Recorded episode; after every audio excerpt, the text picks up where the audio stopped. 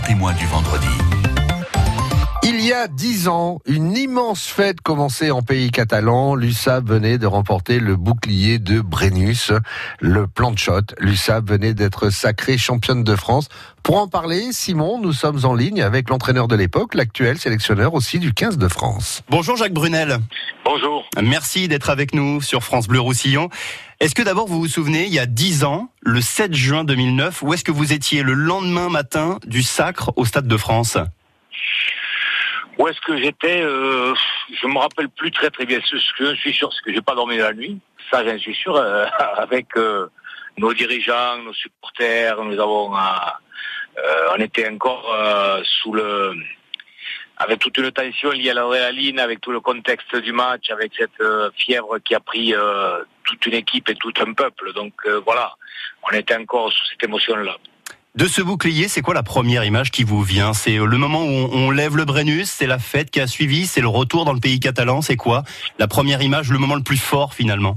Moi, ce qui m'a le plus impressionné, c'est comment le peuple catalan s'est accaparé le bouclier après le, après qu'il soit revenu ici à Perpignan, parce que parce qu'il a voyagé pendant un an partout, partout. Il a été partout dans toute dans toute la Catalogne. Tout le monde a voulu le toucher. Donc ça, je, je, je c'était inimaginable. Je l'avais jamais vu. Je pensais pas qu'il y avait une, une telle euh, ferveur autour de, de ce bouclier. Il paraît qu'on n'a jamais rendu un, un bouclier de Brennus aussi cabossé après un an. Ah, je veux bien le croire. Je veux bien le croire parce qu'il a, il a souffert le pauvre. C'est le moment le plus fort de votre carrière, il y a dix ans? Ah oui, oui, oui, oui, oui, est au-dessus, est au-dessus. Moi, j'ai eu l'opportunité de vivre à plusieurs endroits, de- d'entraîner plusieurs équipes, de vivre des moments euh, euh, fantastiques. C'est toujours une histoire des, des- des hommes entre eux. Donc, euh, effectivement, ça n'a pas été simplement ce, ce- ce match-là ou cette année-là, parce que on a passé une période. Euh, L'USAP a toujours eu des périodes euh, fastes, est allé souvent en, demi, en finale. Euh, mais nous, euh, là, sur cette période, on a fait euh, euh, 2008 demi-finale, 2009 finale, 2010 finale. Donc, on a été dans une période vraiment formidable, avec une dynamique, une ferveur autour qui était incroyable. Jacques Brunel, pourquoi ça a marché il y a dix ans? Parlez-nous de ce groupe. Pourquoi ça a fonctionné? Euh, C'était un groupe, une bande de copains d'abord? Obligatoirement, obligatoirement. Il faut toujours ça. Il faut toujours que que- qu'à l'intérieur il y ait un groupe qui vive bien. Ça c'est ça c'est fondamental. Mais en plus il y avait il y avait des garçons avec du caractère. Il y avait beaucoup de caractère. Donc Mm. beaucoup de quasiment de leaders nés. Quoi. Il y a il y a, il y a beaucoup de joueurs qui étaient des leaders dans l'âme. Donc euh, Par exemple, euh, les leaders, là, c'était qui il y a dix ans? Mais il y, en y, y, a- avait beaucoup. On a parlé de Nico Mas, on a vu que Guillaume Guirado, euh, par la suite, est devenu un leader. Tinku était euh, un, rôle de, de, talonneur aussi. Euh, en deuxième ligne, euh, Alvarez Carelli, dans sa catégorie, je dirais, de par son jeu, était, était un, un leader de combat incroyable. Euh, Olibo euh, avait de l'intelligence. Le Corvec était un guerrier terrible. Donc voilà, il y- avait, euh, je dirais, les, les demi de mêlée, c'est toujours des chefs d'orchestre. Donc Hmm. Nico Durand était ce garçon-là. Oui, c'est ça. C'est qu'il y y avait beaucoup, beaucoup, beaucoup de, de, de joueurs de, de, de tempérament. Et Dan Carter, la, la star mondiale, blessé au tout début de saison, il a apporté quoi malgré sa blessure Il a apporté d'abord euh, sa grande qualité, sa grande qualité de joueur, sa grande qualité d'homme.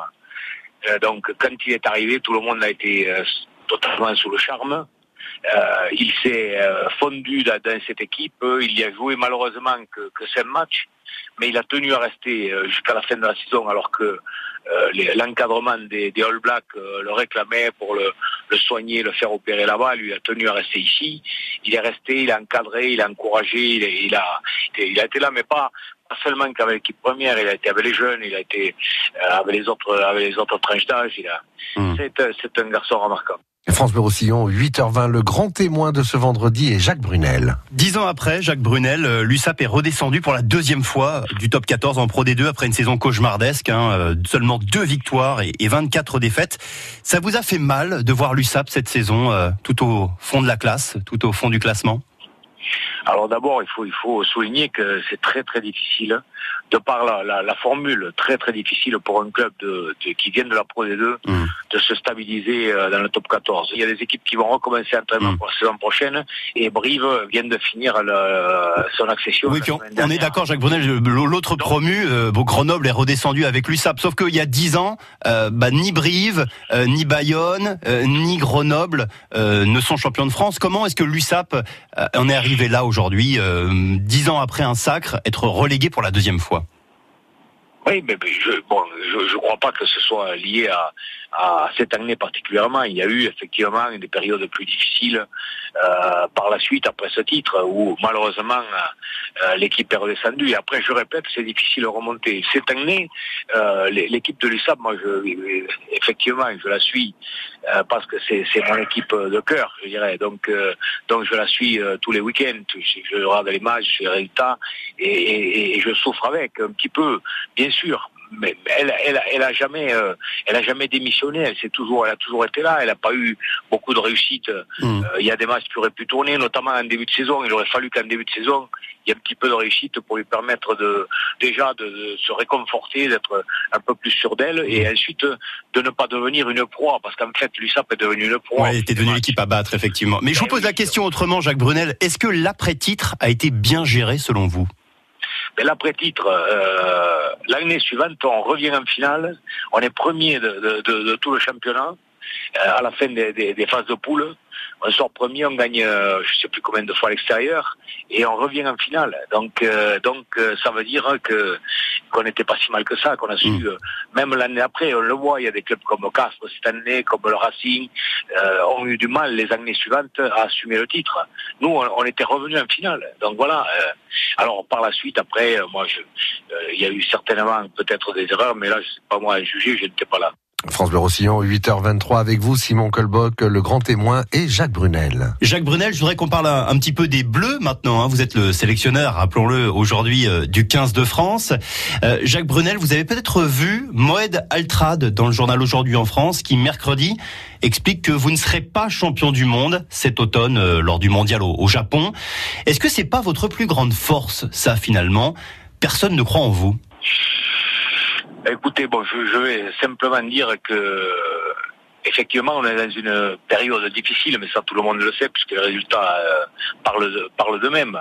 On a cette équipe a, perdu un petit peu confiance, on a perdu des, des, matchs que l'on devait gagner parce qu'à un moment donné, quelque part, le doute s'installe, voilà.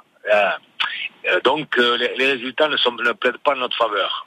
Maintenant, on a une poule difficile, il faut en sortir on va, on va travailler, travailler dur, travailler fort pour se préparer à sortir de cette poule.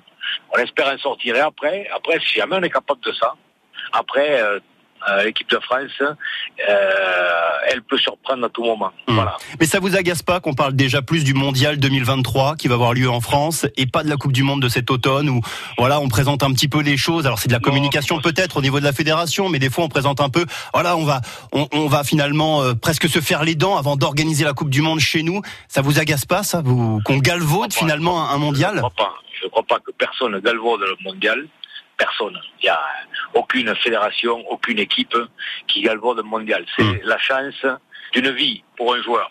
Donc, euh, et, pour une fédération, c'est trop important. Donc, hmm. euh, il n'y a personne qui galvaude rien du tout. Euh, voilà. je dis bien, on va se, on va se préparer va tâcher de se préparer au mieux, du mieux possible. Et puis, et puis euh, l'avenir nous, nous, dira si, si ça a été suffisant. Jacques Brunel, dernière question pour parler foot, parce que je sais que ce week-end, évidemment, vous serez à Bordeaux pour les demi-finales du top 14. Mais ce soir, euh, c'est le début de la Coupe du Monde euh, de foot féminin en France. France-Corée du Sud en match d'ouverture ce soir à Paris. Vous allez regarder Bien sûr, je vais regarder parce que parce qu'effectivement ces, ces, filles sont capables de, très très bien jouer. Euh, et on s'aperçoit que tous les sports féminins, les sports collectifs féminins, aujourd'hui, ont pris de l'ampleur, ont pris euh, de la place dans les médias parce que il y a au rugby euh, c'est le même cas, il y a un jeu de qualité, il y a il y a vraiment aujourd'hui un engouement qui est autour de, ces équipes féminines. Donc donc effectivement on va être des supporters de cette équipe. Merci beaucoup Jacques Brunel d'avoir été notre grand témoin ce matin. C'était un, un, plaisir. On le rappelle, vous étiez le coach il y a 10 ans pour le sacre de l'USAP quand vous avez ramené euh, le plan de shot donc en, en pays catalan.